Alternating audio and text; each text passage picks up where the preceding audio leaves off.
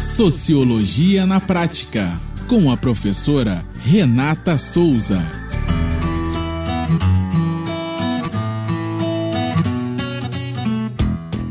Olá, pessoas. Eu sou a professora Renata Souza e esse é mais um podcast do Sociologia na Prática. A nossa reflexão sociológica de hoje é Mulheres Negras, Representatividade, Mulheres do Ontem, de Hoje e do Amanhã. Representatividade é um assunto que precisa ser amplamente falado nas rodas de conversa. O mês de novembro é carregado de simbolismo e marcado por vários eventos que visam discutir a prática do racismo e também dar visibilidade às várias lutas da população negra e também às mulheres negras. Para respirar um pouco de esperança, hoje quero falar de vitórias.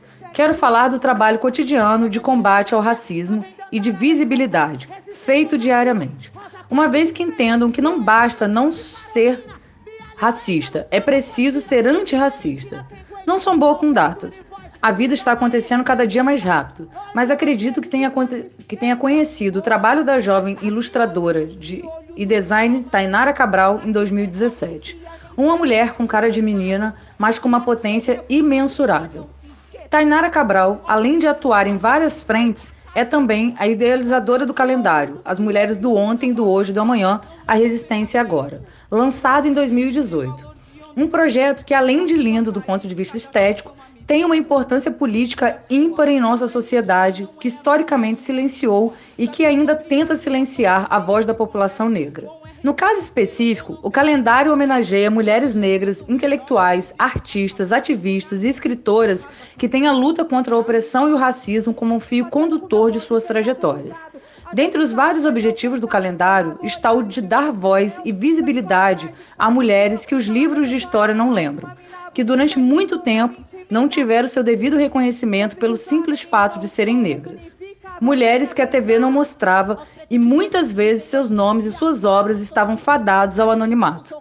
O trabalho da Tainara é inspirador, é revolucionário e extremamente necessário.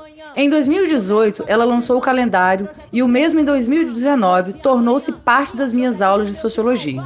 Ou seja, o calendário virou um projeto pedagógico. Todos os meses, eu e meus alunos temos a oportunidade de conhecer uma mulher incrível e, na maioria das vezes, nós nunca tínhamos ouvido falar sobre aquela pessoa. Sempre que peço que eles pesquisem a vida e a obra da mulher do mês para que possamos discutir em sala de aula. Ao longo desses anos, já conhecemos grandes mulheres, cada uma com uma história de vida mais inspiradora do que a outra. Diga não